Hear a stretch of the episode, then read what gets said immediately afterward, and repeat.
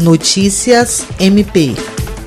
O Ministério Público do Estado do Acre, por meio da Promotoria Especializada de Defesa da Saúde, emitiu recomendação ao município de Rio Branco para que sejam observadas as diretrizes do Plano Nacional de Operacionalização da Vacinação contra a Covid, em especial nos critérios de prioridade de imunização subscrito pelo promotor de justiça Glaucio Ney Shiroma Oshiro, o instrumento tem como destinatários o prefeito da cidade e o secretário municipal de saúde.